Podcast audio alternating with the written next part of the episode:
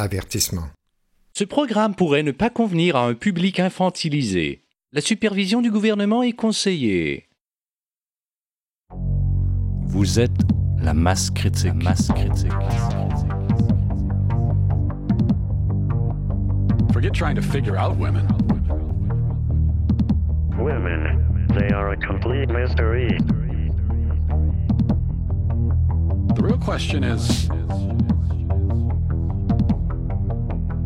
what is a woman? Vous écoutez Radio Masse Critique. Salut Masse Critique. Stéphane Côté au micro, en compagnie de Nicolas Binette et de Jocelyn Côté. Vous écoutez le 11e épisode de Radio Masse Critique, 28 juin 2022.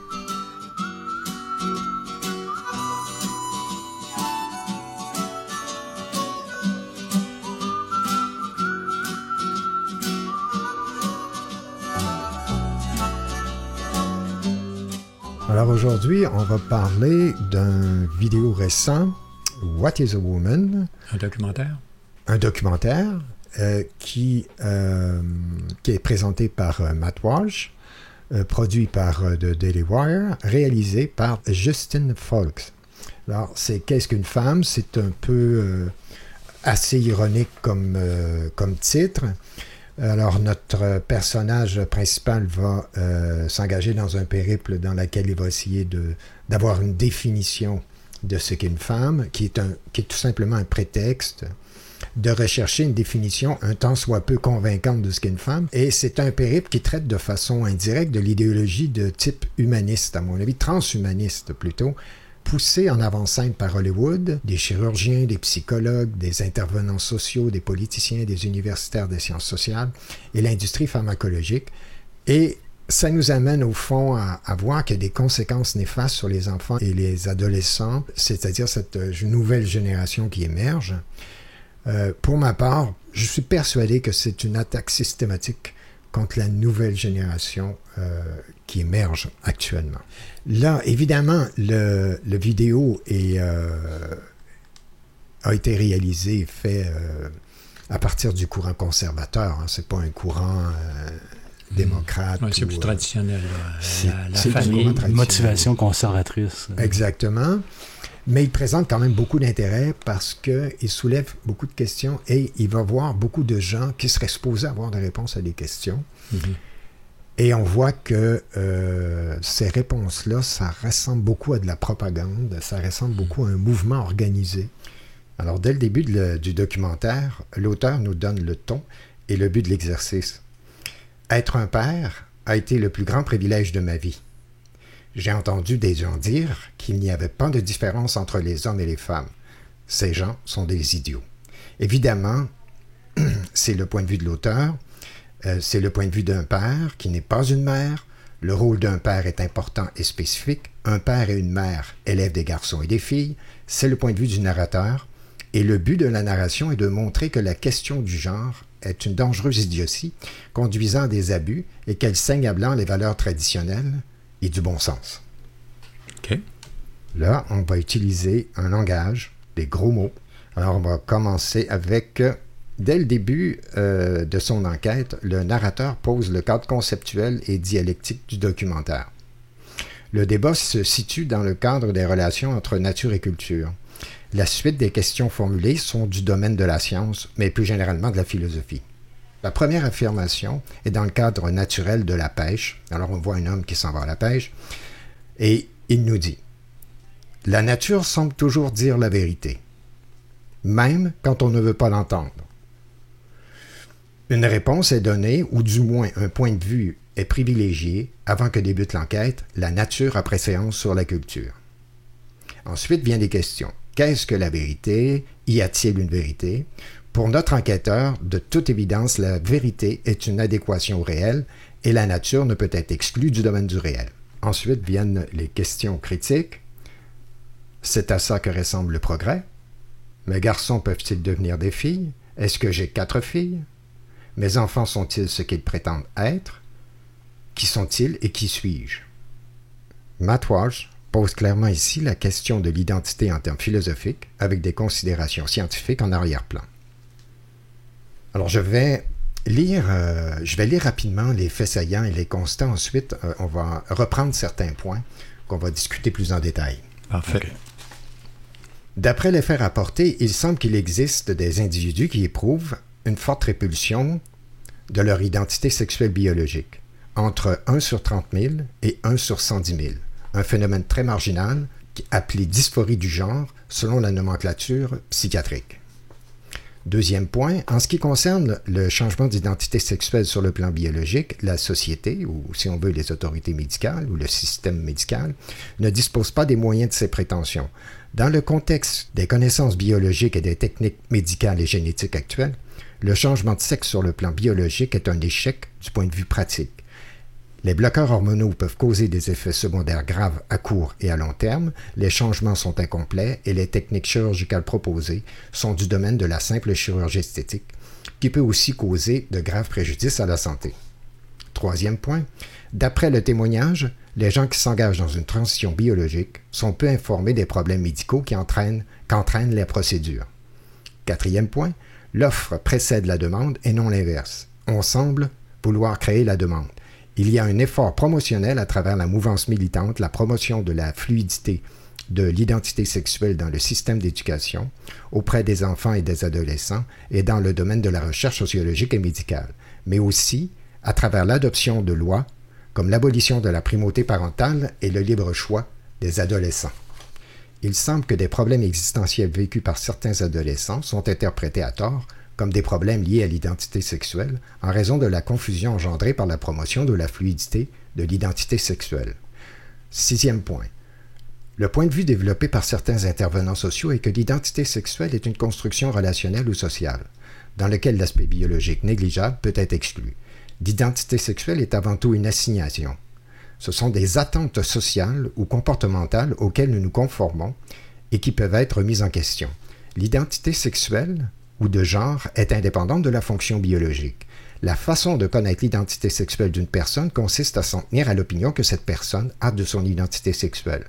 Une femme est une personne qui s'identifie comme une femme et un homme, une personne qui s'identifie à un homme. Et il s'agit d'une réponse formelle et suffisante de l'identité sexuelle ou de genre. Le septième point, des livres pour enfants de 10 ans normalisent le changement de sexe biologique.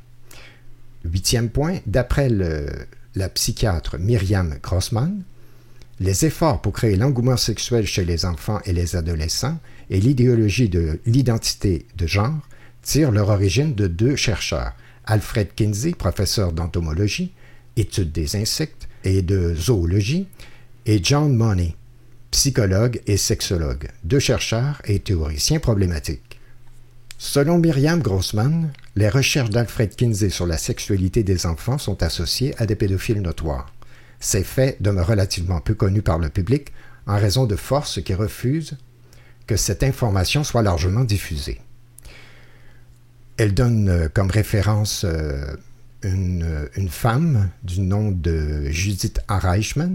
Qui est PhD en communication, qui a publié en 2020 une enquête de 113 pages intitulée MK Ultra, Kinsey et Rockefeller, Instrument of the New World Order. Alors, le dixième et dernier point. Selon le témoignage de Scott Kelly Nugent, une femme qui s'est engagée dans la transition médicale, elle a affirmé qu'elle ne serait jamais un homme. Elle a subi sept chirurgies, elle a eu une crise cardiaque associée au stress et une embolie pulmonaire. Des infections répétées apparaissent tous les 3 ou 4 mois. Elle a pris jusqu'à 17 antibiotiques différents. 15 cm de poil est apparu à l'intérieur de l'urètre pendant 17 mois. Elle n'a reçu aucune aide, y compris médicale, après avoir perdu ses assurances. Moi, si j'étais un homme, je serais capitaine d'un bateau vert et blanc,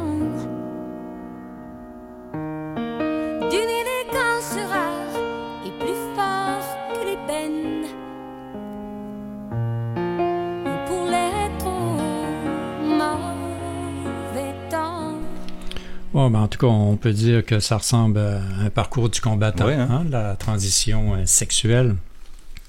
Mais ça, ça fait un certain temps. là. C'est pas une transition récente. C'est il y a quelques années. Oui. Oui, Les techniques ont peut-être évolué un Oui. peu depuis. Oui, certainement. Mais euh, c'est loin d'être parfait, là. Mhm. Ben, pour moi, c'est euh, c'est l'île du docteur Moreau hein, de, de, H- de, de, de- de H.G. Wells, Mhm. euh, qui a transformé les animaux en d'autres espèces, mélangeait les espèces juste à l'aide de chirurgie. Puis il n'y a rien qui a été transformé. Genre de Frankenstein. Genre de Frankenstein. Si, si, si tu ne peux pas vraiment transformer biologiquement un individu à partir de sa génétique Ouais. et de transformer complètement sa génétique pour le rendre vraiment une, une Ouais, femme c'est une ou un chimère, homme c'est une réel, chimère. c'est une chimère. Ouais, ça va toujours être Ça insatisfaisant. va toujours, tu vas te rapprocher. euh, Peut-être tu vas réussir à te rapprocher. Ça, tu- ça Ben, jamais, être toujours une question oui. d'apparence. Oui, Ouais, puis oui, puis de toute façon, euh, Scott euh, Kelly euh, Nugent dit que au bout de 7 à 10 ans, c'est là où il y a le plus de suicides chez les gens qui ont subi euh, la transition. Disons que c'est- pas au point. non, Ça- non, comme tu ça- dis, le- le- les promesses, euh, le- les techniques sont pas à la hauteur des promesses. non, de exactement. Puis on voit que c'est euh, c'est une industrie qui se développe. Ouais. Oui, On exactement. a besoin de créer un besoin parce que Puis là, tu as les, les problèmes, euh, les problèmes que rencontrent les gens dans leur vie, Euh, les problèmes existentiels euh, peuvent être comme interprétés comme des problèmes de genre, ou que peut-être que si je changeais de genre, je pourrais être plus heureux, mais Mm. Ils vont pas corriger à la source les problématiques qu'ils vivent. c'est comme si on arrivait, puis on disait aux jeunes enfants, aux, aux jeunes, on disait, ben, t'as des problèmes, c'est peut-être parce que t'es pas dans le bon genre. Là, si tu Mm. es confus ou tu te sens pas bien, mais tu vas peut-être dire, ah, c'est peut-être ça. Ouais, Je vais changer de sexe, on va voir, ça va aller- mieux aller, mais là, tu. Mais je pense Tu qu'il y rentres dans un aurait calvaire, intérêt à ouais. plutôt euh, aller dans un processus euh, normal de développement. Oui, puis puis il y a un travail, euh, un travail très important euh, en amont qui se fait, euh, qui semble suggérer aux gens que euh, est-ce que vous auriez un problème? Euh, On interroge les enfants. Est-ce que tu te sens bien dans ta sexualité? Est-ce que tu te sens bien dans ton genre?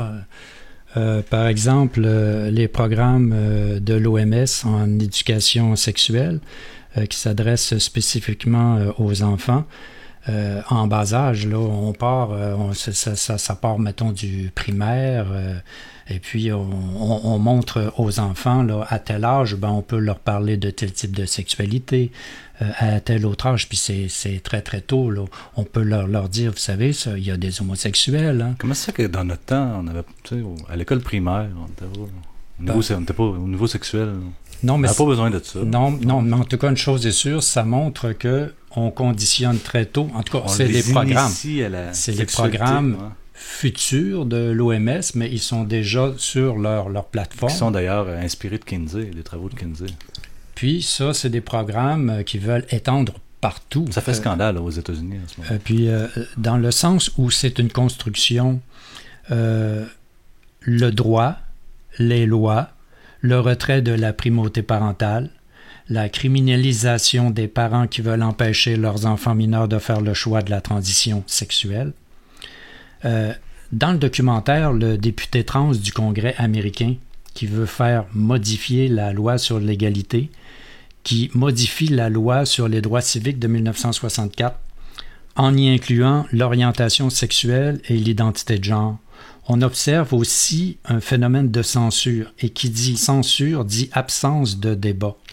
Dans le documentaire, Matt Walsh participe à l'émission du docteur Phil aux États-Unis, euh, qui est une émission euh, qui est populaire là-bas, pour débattre sur le sujet de l'identité de genre avec d'autres. Naturellement, seul contre tous, parce que tous les, tous les invités qui sont là avec lui sont dans l'autre camp. Du camp bien pensant. Euh, exactement. Le lendemain, les autres invités se sont plaints d'avoir été émotionnellement blessés par les propos de Matt Walsh. Alors, qu'est-ce qui est arrivé? L'épisode en question a été retiré. Exactement comme dans le cas du narratif de la pandémie, on oriente le discours, on met la pression, on censure, pas de débat. Comme, euh, comme actuellement, là, avec euh, le professeur. euh, Provo, euh, Provo. Patrick Provo, puis un autre. on euh, retire l'article du journal, on retire l'article, Exactement. On le suspend. on le suspend pour huit semaines. Ouais, c'est ça. Puis son compagnon aussi qui avait participé avec Hello. Oui, malheureusement, j'ai- j'ai j'ai pas le nom de ce médecin-là, mais ils sont deux là, à l'heure actuelle à avoir été suspendus. Sauf que Pour- là, là, on a vraiment les techniques, parce qu'il y a la dictature sanitaire. Mais dans ce cas-là, c'est vraiment comme la, la dictature woke. Oui, c'est Ah, ça. ça a blessé mes émotions. C'est il ça. Était, Ouais. il était comme Ah ouais. 10 contre 1, Ouais, c'est ça. mais ce qu'il dit les a blessés. C'est ça, Ils sont exactement. pas capables de se défendre. T'sais, ils n'ont pas d'autonomie. euh. Exactement. Qu'il faut, faut absolument bloquer ça. C'est Bloquer ça. tout ce qui peut blesser nos émotions. C'est ça. Mais nous autres, par exemple, ceux qui, euh, qui, qui défendent la primauté euh, parentale, on n'a pas le droit de, de- de se plaindre de la même façon. Mais oui, mais là, Non. écoute, tu veux- vous voulez changer le sexe de mon enfant, ça, ça blesse mes émotions. Ouais, T'as ouais. pas le droit, t'as pas le droit. Cet argument-là n'est pas bon. Oui, puis je, puis, puis- puis je trouve que le piège, c'est que à la base, ça part d'un principe euh, auquel on adhère tout naturellement, c'est-à-dire la liberté d'être, euh, le, le- le droit d'être et d'exprimer ce que l'on est, euh, qui sont des valeurs progressistes. Ouais. Puis, mais on, on- on s'en sert comme, comme d'un piège, un peu comme dans la pandémie, euh, quand à un moment donné, on disait aux gens, allez chercher le vaccin pour protéger vos proches, pour permettre à la collectivité de, de se protéger. Euh, puis, euh, ça, fait que c'est- ça, ça va exactement dans le même sens, C'est c'est-à-dire le même type de sophisme. c'est un piège moral. Donc, en s'appuyant sur un principe éthiquement moral, l'acceptation de la différence, on pousse la population à accepter tout le reste en bloc, alors qu'on nous cache la partie sombre de l'idéologie de genre. C'est l'arbre qui cache la forêt. C'est toujours le même procédé. hein. On, on- on prend tout le temps un cas particulier pour Mm. justifier une mesure. Ouais. puis rentrer la mesure dans la loi. Ça a été la même chose, ça a été la même chose. C'est un peu la même chose avec la pandémie, mais ça moi, ça me fait le parallèle avec le- l'euthanasie, le droit à mourir. Quand, il y a quelques années, ils ont sorti la loi sur le droit à mourir, euh, c'était comme, ah ben là, quelqu'un qui souffre beaucoup, qui demande à mourir, c'est sûr qu'on va, on va lui donner le droit à mourir. Mais ça a permis d'entrer ça, d'enchasser ça dans la loi. Puis au moment où on sortait ça, on montrait en même temps que la situation dans, la- dans les CHSLD se déclinait. Puis on a vu ce que ça donne en 2020-2021, comment les vieux sont traités. Ouais. Puis aujourd'hui, c'est courant, les gens qui disent Ah ben moi, euh, avant d'aller d'aller prendre ma retraite, d'être dans- dans un CHSLD, euh, je vais demander la piqûre. Ouais. Ils ont généralisé un principe, ils l'ont rentré dans la loi, ils l'ont normalisé. C'est la même chose qu'ils font avec le LGBTisme. Mm. Il y a un parallèle. Ah oui, il y a un parallèle. C'est vraiment étonnant. L'ingénierie sociale est appliquée dans tous les domaines. C'est de l'ingénierie sociale. Oui, et c'est appliqué là, dans tous les domaines. Médical, tous les aspects de la vie, parce que- science, les- ouais. tous les aspects de la vie. Tous les aspects de la vie. Parce qu'il faut, faut détruire le tissu social, en fait, pour laisser place euh, au nouvel ordre, à la Au production, transhumanisme. la production en série, en série de l'homme. Absolument, le transhumanisme à fond. Total. Ah oui, puis de toute façon. Puis c'est ça, il y a toujours comme une raison morale derrière. Puis on se ramasse tout le temps, dans le fond, si on s'oppose à cette ingénierie sociale-là, on, se on, on on s'oppose aux, comme aux grands-mères qui vont mourir. Oui, oui, on va, s'opposer à- On est aux gens qui souffrent puis qui veulent la, mort. Ouais. ou si on est transphobe. On est c'est pas, transphobe. c'est pas du tout ça. Non, non, Ça, puis, c'est comme non, non, puis une la preuve, de puis la preuve, comme on a déjà dit, c'est la censure. S'il n'y avait pas de censure, on pourrait se poser la question de la réalité du ça. phénomène. Mais comme il y a la censure, on sent qu'il y a une bonne chose à penser et une mauvaise ça. Chose. la censure est nécessaire parce que pour que le raisonnement de l'idéologie dominante puisse fonctionner, il ça. faut pas qu'il y ait d'arguments contraires parce que ça s'effondrerait si les arguments contraires Ouais, ouais. sortaient. C'est pour ça que l'article du docteur euh, du professeur Pro- Provost, Oui, oui, Patrick Il y a- Provost. il a été censuré.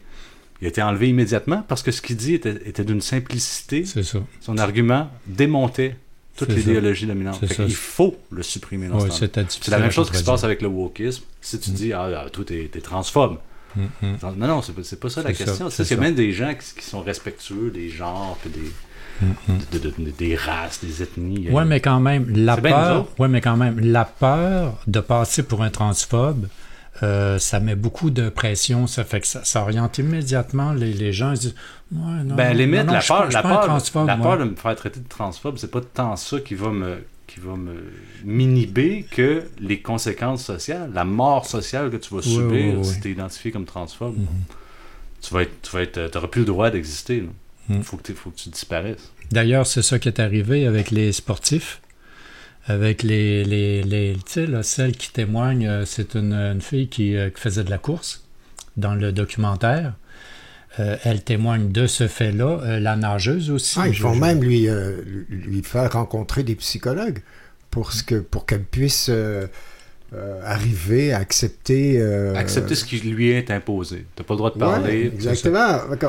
Au, au lieu de, lui- de régler le problème et de discuter avec comme tu fermes ta gueule, mais tu vas voir un psychologue pour euh, gérer ça. t'adapter, on- Gérer on ça. tu vas t'adapter à ça. puis- Pour ceux qui n'auraient pas vu le documentaire, là, la, la problématique des, euh, des sportifs, c'est qu'évidemment, les sportifs transgenres euh, remportent à peu près toutes les médailles. Ils Dans, les le- championnats. dans les sports féminins. Exactement. Et là, la fille qu'on parle, eh bien, elle, elle voudrait aborder le sujet. Elle dit c'est c'est injuste.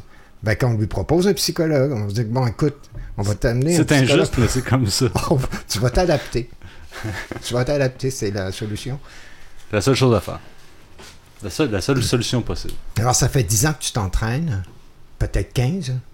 Puis là, tout à coup, euh, ta carrière est finie parce que tu sais que Ouais. jamais tu vas y arriver. Là. Un gars qui était médiocre dans son, dans son sport est devenu une femme, puis vient remporter des médailles. Exact. Puis toi, ben, tais-toi.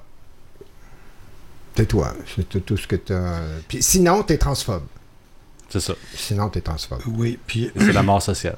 C'est clairement ça, hein? C'est clairement Comme si ça. tu parles, ou si tu rouspètes, ou si tu, tu oui, vas puis être tassé. là. Oui, puis euh, ils, ils lui ont dit explicitement la natation de l'IA n'est pas négociable. Fait que ça, ça veut dire vous prenez votre trou. L'IA, c'est quoi ça? C'est, euh, C'est l'IA Thomas, c'est la nageuse qui a été, qui a été introduite. Puis quand les athlètes féminines contestent ou euh, questionnent, ben, ils lui disent Féminine Ça, de souche. euh, de, de, de souche, c'est ça. biologique. Ils lui disent ça, C'est non pas- négociable. Vous- exactement, vous ne pouvez pas le contester. Vous ne pouvez pas le remettre en question. Et moi, pour la première fois, je me suis enfin sentie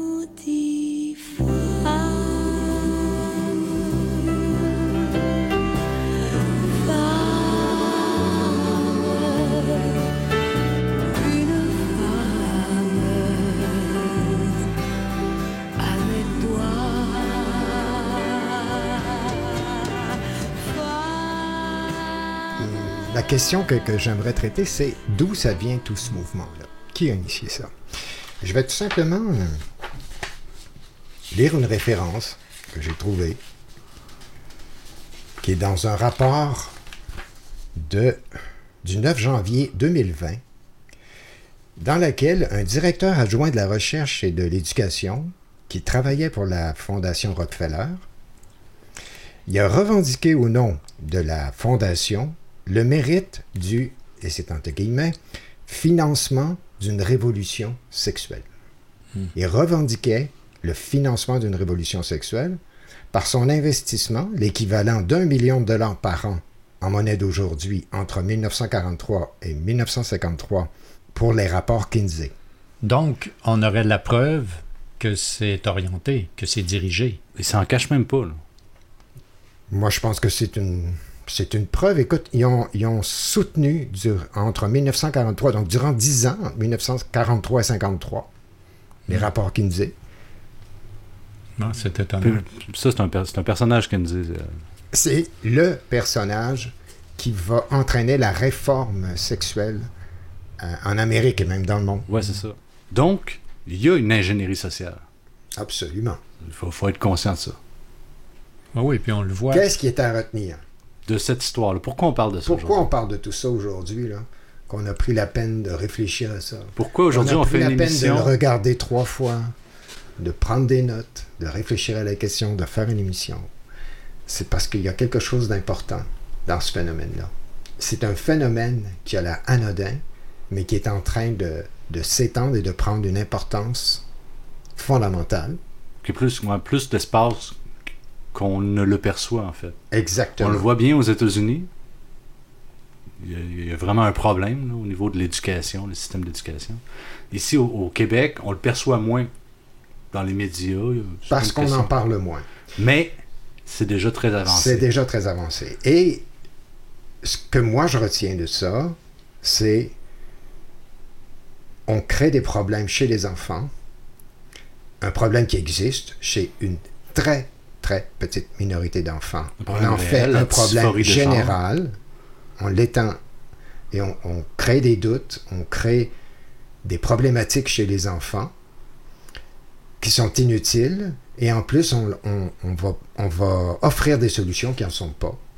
Oui, puis euh, du point de vue de la mécanique, on, on donne de plus en plus de pouvoir à l'enfant, puis on en retire de plus en plus aux parents à l'intérieur du système de loi. Mais pourquoi on fait ça?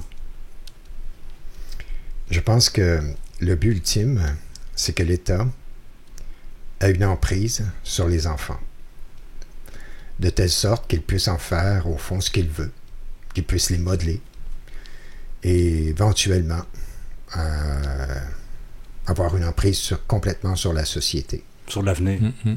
Parce qu'en fait, les, si les parents n'ont plus, n'ont plus le contrôle sur l'éducation de leurs enfants, sur comment leurs enfants sont éduqués, ben c'est la société au complet qui n'a plus l'initiative sur ce qu'elle est. Oui, euh, l'État induit dans l'esprit des enfants, des générations futures, l'idéologie qu'il veut.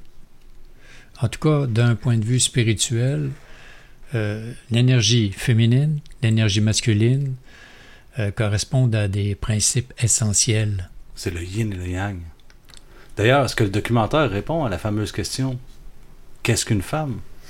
Ben justement, euh, le documentaire répond pas parce que euh, tous les intervenants qui font la promotion de la théorie euh, de la fluidité du genre refusent de se prononcer sur la question. Pourquoi ils refusent de répondre à la question, en fait? Et, après mûre réflexion, euh, la question apparaît naïve et même la réponse est évidente. En fait, la femme, la mère, celle qui aime, qui protège, celle qui enfante, n'existe pas. Et on hésite à annoncer cette exécution sommaire. Apparemment, l'humanité n'est pas encore prête pour les fois de couveuses artificielles du transhumanisme. Le transhumanisme peut aisément se passer des valeurs féminines, en fait. Ou pourrait-on dire des sensibilités féminines qui ne s'accorde pas avec l'esprit de la machine et ne s'accorde pas non plus avec la perte de son identité profonde.